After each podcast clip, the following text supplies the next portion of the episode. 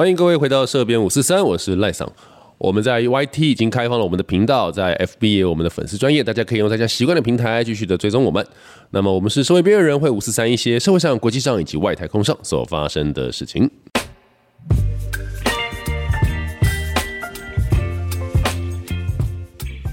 呃，好，各位，好久不见。其实还好啦，因为我们都还是有更新，只是我很久没有来录，因为最近有点忙。呃，大家应该有发现到，呃，今天很安静。对，呃，我们另外一位主持人 Adam，他因为有一些他的呃规划跟想法，所以他可能会离开我们一段时间。呃，多长不知道，但是他就是可能暂时会无法继续在频道里面跟大家聊天。那么让大家知道，那我会继续努力，让大家每个礼拜还是可以听到呃我们的内容这样子。OK 啊，今天我们要做的事情呢，就还是一样是一个呃每一个月的军事跟外交的一个总结。所以我们今天做的应该会是接近在呃七月初之前呢，大概六月的一个相关的事情。好，那么呃，我想呃，如果在注意相关呃新闻讯息的朋友，可能都会知道哈，就是在之前呃我们在讲一个 Link 二十二。对，那可能有的朋友不太知道 Link 二十二是什么。其实台湾呃，Link Link 二十二其实是一个呃作战指挥的系统。那么台湾目前所使用的作战指挥系统是 Link 十六，对他们是算是同一个体系啦。就是你知道，就是 Win 八、Win 九、Win 哦，我天啊，Win 八、Win 九，对不起，就是啊 Win Win 十二啦，或 XP 呃，就是之类的，就好像是同一个系统就对了。那么，呃，Link 十六跟 Link 二十二，那么目前来讲，为什么要引进 Link 二十二？其实考虑到的点很简单，它就是一个协同作战的问题。假设如果哪一天台海真的发生战争的时候，呃，如果美军或者是现在看起来可能还包含到有其他的友军跟盟邦，甚至欧洲体系要进入。呃，这个作战区域来进行一个协同作战的时候，那么指挥体系或指挥系统，它就会有一个相容或不相容的问题，就像 Android 跟苹果系统的概念是一样的。那么 Link 十六跟 Link 二十二，它本身在相容上面，它可能会需要经过一些处理啊，甚至转换，甚至有些根本就无法相容。所以，如果台湾引进了 Link 二十二的话，那么呃，整个的作战系统跟作战体系，它就会变成一个非常好指挥。就是我只要哎一声令下，好，或者我这边只要一个一个指令，那么各单位或者是各个不同的军种，或者是各个不同的武器单位，就能够呃进行一个协同的攻击跟协同的帮助作战这样子。那么更好的事情在于，是因为大大家都知道台湾的呃军舰，其实台湾的武器系统大部分都是美国或者是台湾自制。那如果要讲到什么荷兰的系统，就讲潜舰嘛，哈，对。但呃，荷兰那艘那两艘好像也已经大部分是训练使用了。作战如果真的没东西，可能还是得要用。OK，那么呃，最主要就是说在军舰上面还有个拉法叶级，那拉法叶级本身是法国的系统。那么 Link 二十它有趣的点在于是，也不是有趣啊，就 Link 二十它好处在于是 Link 二十二基本上也是北欧体系。北大西洋公约组织他们的作战联络系统。换句话说，如果 Link 二十二台湾引进之后，也就是说，基本上台湾的作战系统跟美系、日系跟北大西洋北北约的系统它是一致的。所以，呃，在进行一个整合型或者整体整体作战的时候，它就会有一个操作跟指挥的更加的方便性。对，这个是目前 Link 二十二它在引进的一个状况。那么，按照现在的时间。我们现在说的，我们现在在说这个事情的话，这个事情发生大概在一个月前。那么赖上个人本人是蛮希望 Link 二十二可以进来了，对，当然就是要对花点钱。OK，那么呃，Link 二十二进来，当然老公还是保持他们持续的态度嘛，啊，就是呃坚决的反对，然后严正的抗议啊，等等点点点之类的啊。呃，呼吁台湾当局政府什么不要呃以以美谋独的点点点之类的，对，呃，但是目前来讲很有趣的一件事情在于是，呃，我不知道大家还记不记得“一带一路”这件事情哈，就是当时呃中国大陆想要创建一个丝路的呃古丝路的一个贸易系统，对，那么古丝路的呃贸易系统。呃，所以他们就继续，哎，不是继续，就他们开始从新疆一路往欧洲，啊，从中欧，然后一路到东欧，他们开始希望能够做成一个“一带一路”的贸易系统。呃，其实我们可以知道，就是目前以中国大陆的一个建筑的能力来讲，其实也并没有真的到世界顶尖，或者是说多么的，你知道，就是超群之类的。那么人口红利，其实中国大陆的人口红利一直在掉，所以其实呃，“一带一路”当然除了能够让他们变成一个这样子的一个贸易的一个连线之外，其实对于中国大陆的本身来说，它是一个相当大的负担，因为它可能就是呃，等于是借贷给各个国家很多的钱，让他们去。盖一些所谓的呃民生基础设施啦，等等点点点东西。那么其实这些国家相对来说，呃，不能说全部，但大部分来说，其实可能在呃国家的财政状况上面不是那么的富，不是那么的 OK，不是那么的宽裕这样子。所以呢，中国大陆其实要借贷给他们很多的钱，然后让他们去做这些基础建设。那当时其实就有说过，这应该是呃。中国大陆的一种战略，或者中国大陆的一种类殖民，但当时因为其实还没有做出来，所以其实也很难验证。但时间一久了，其实很快就会发现到，的确是这样。比如说，他们当初就拿了呃斯里兰卡还是什么贝比巴斯的军港等等点点点，为什么？因为借了钱还不出来了，然后就必须要有点像割地赔偿，其实很像呃以前早期满清时期。做这种割地赔款的一个概念，其实就很相像了。那么，呃，这件事情发展到现在呢，更有趣的事情就来了。因为其实国家跟国家之间的债务协商哦，其实是有一些呃潜规则的啦。对，就债务协商，比如说我 A 国，我跟呃 B 国借钱，然后来盖这些东西，那我没有钱还 B 国，对不对？我可以去跟 C 国借钱，然后我的债权人就会变成是 C 国。那我把钱还给 B 国嘛？那一般来讲，以债务协商的概念来讲的话，这样一般来讲，在国际之间的债务是可以允许的，是可以接受的。但是中国大陆这件事情很有趣，他不愿意。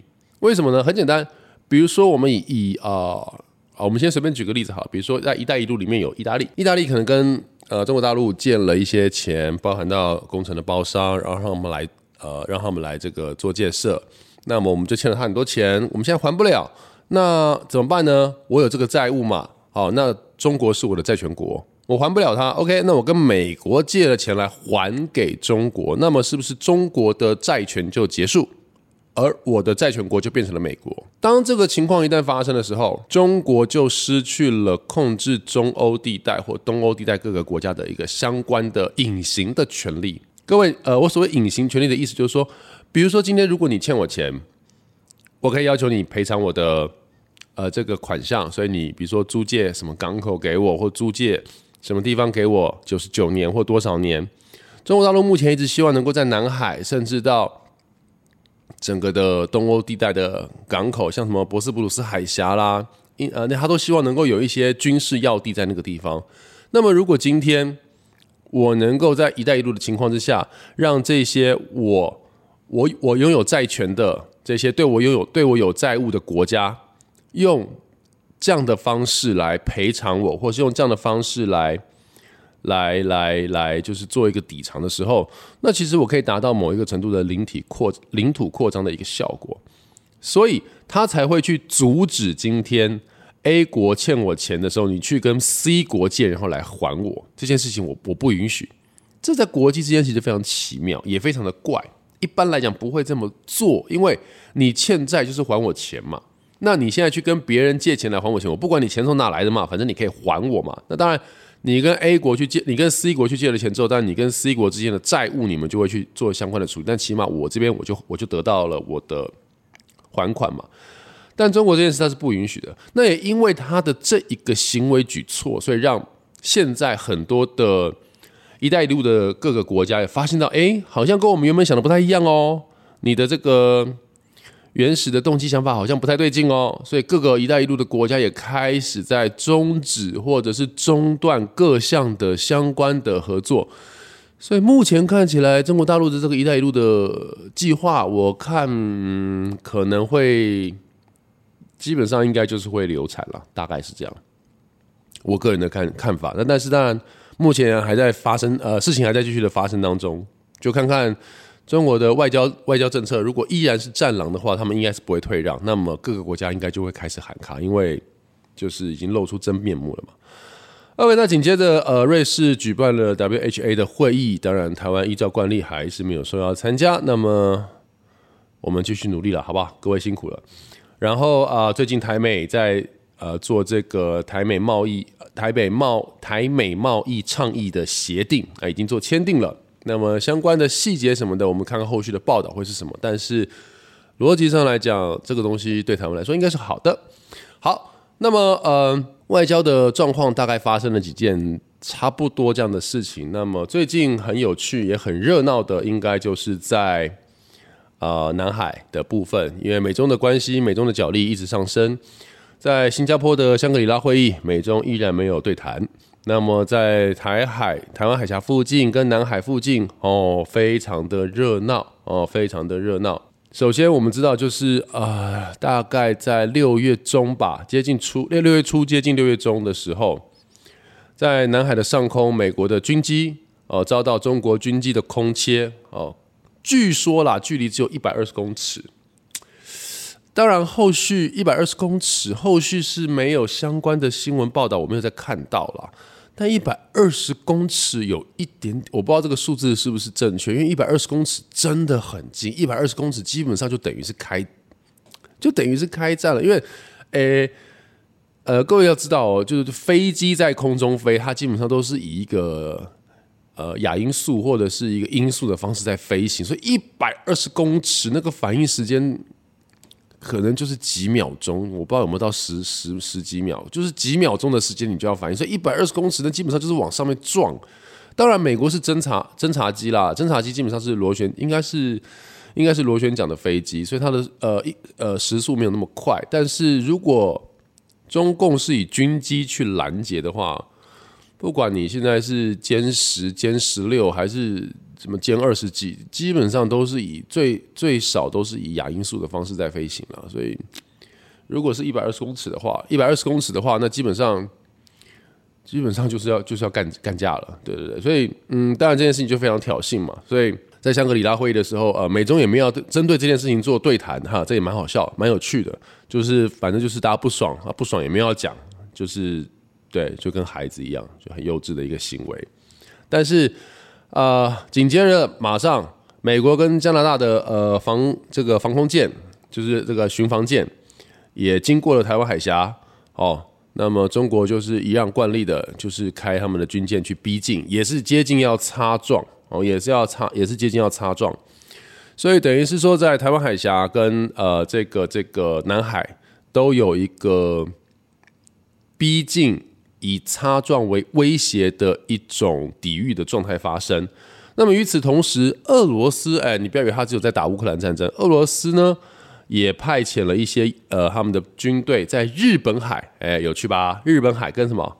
跟鄂霍次海峡做一个演习。鄂霍次海峡在哪里哦？鄂霍次海峡在日本的北部。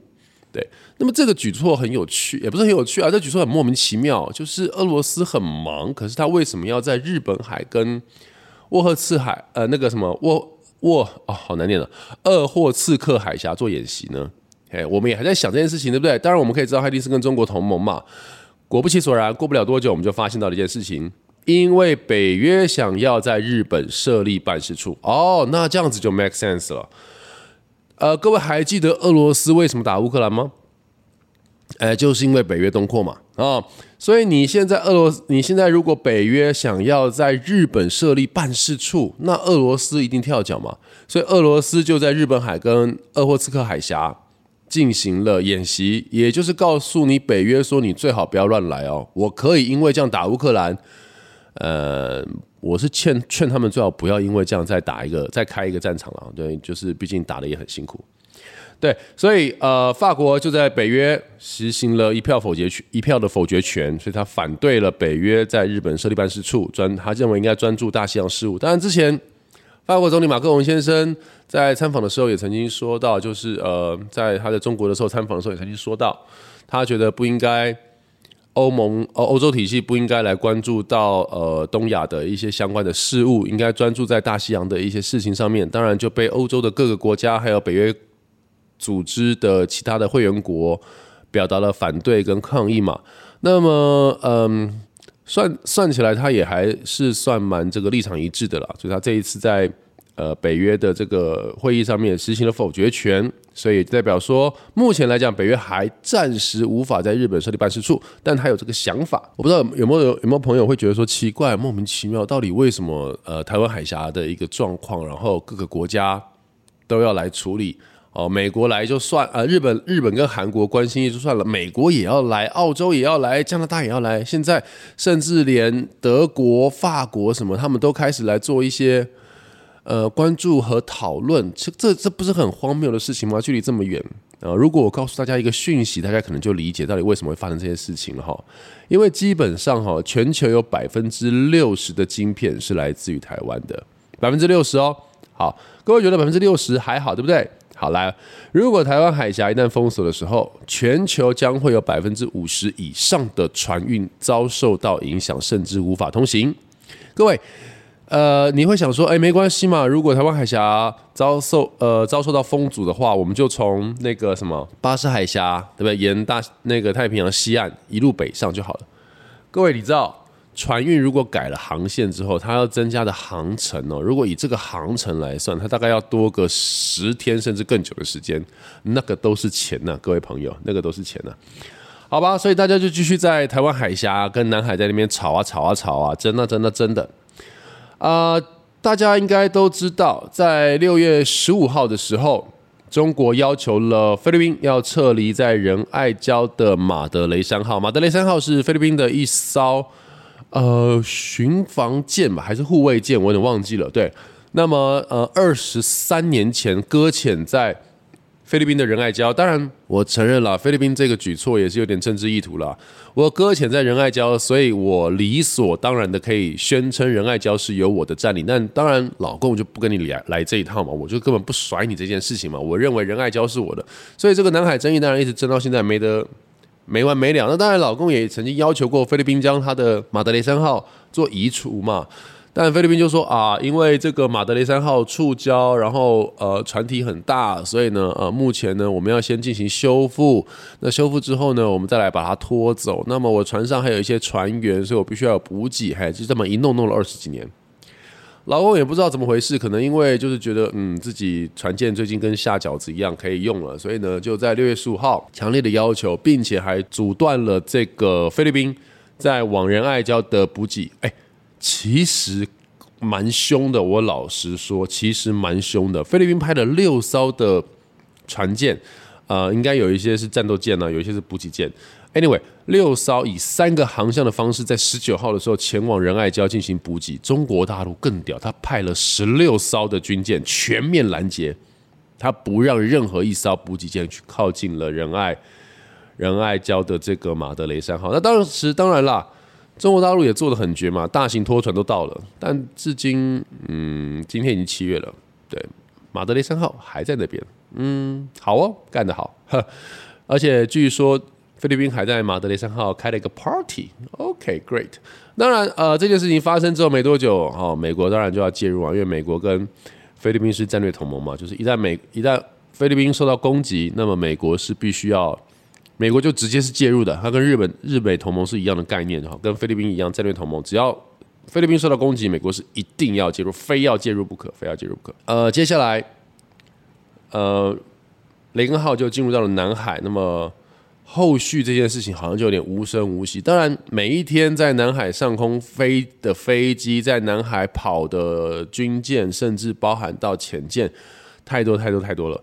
那么，呃，只能说，呃，他们持续在互相的动作跟角力，但是，呃，起码大概六月中之后，六月底到目前为止，没有出现太大的一些相关的军事行为动作或太大的军事挑衅动作，这是好事。这是好事，但是呃，在俄罗斯跟菲律宾，呃，俄罗斯跟乌克兰那边就没有这么的 OK 了，好，就没有那么的 OK 了，因为瓦格纳的佣兵产生了叛变，进军了莫斯科。不过不用太担心，为期一天而已，白俄罗斯就调停了。对，那么瓦格纳军团的这个有呃总指挥呢，他经由白俄罗斯的调停之后呢，呃，他好像可以。在白俄罗斯生活，继续在白俄罗斯生活，然后普丁也不追究。呃，反正这件事情呢，呃，闹的是沸沸扬扬，但为期一个一天还是两天就结束了。